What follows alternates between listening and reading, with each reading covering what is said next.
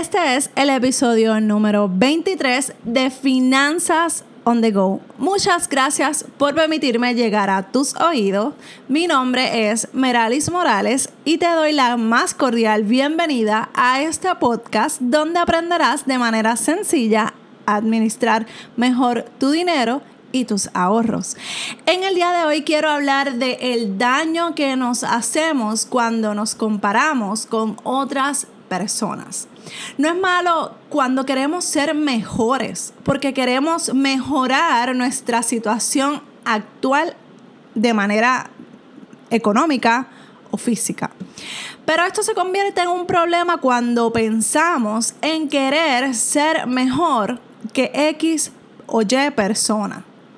Comenzamos a imitar y a copiar lo que esa persona tiene o hace y no sabemos el daño que te estás haciendo.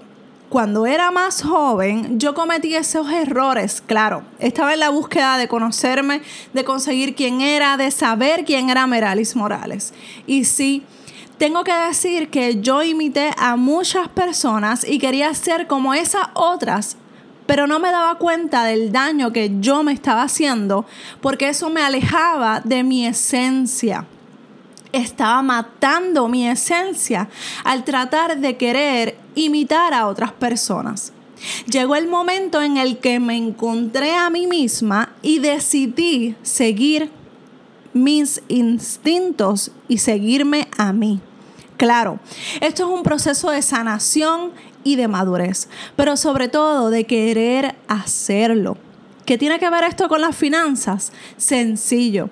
Cuando estaba en esa época de ignorancia, hacía cosas para que la gente me admirara o pensara que tenía dinero para hacer X o tener X cosa. La realidad era otra. Me estaba endeudando más y más.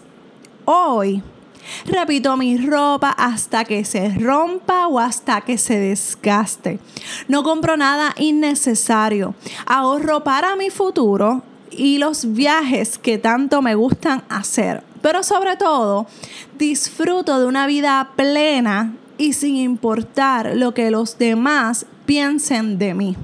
La única opinión que me importa en estos momentos es la que Dios tenga de mí misma.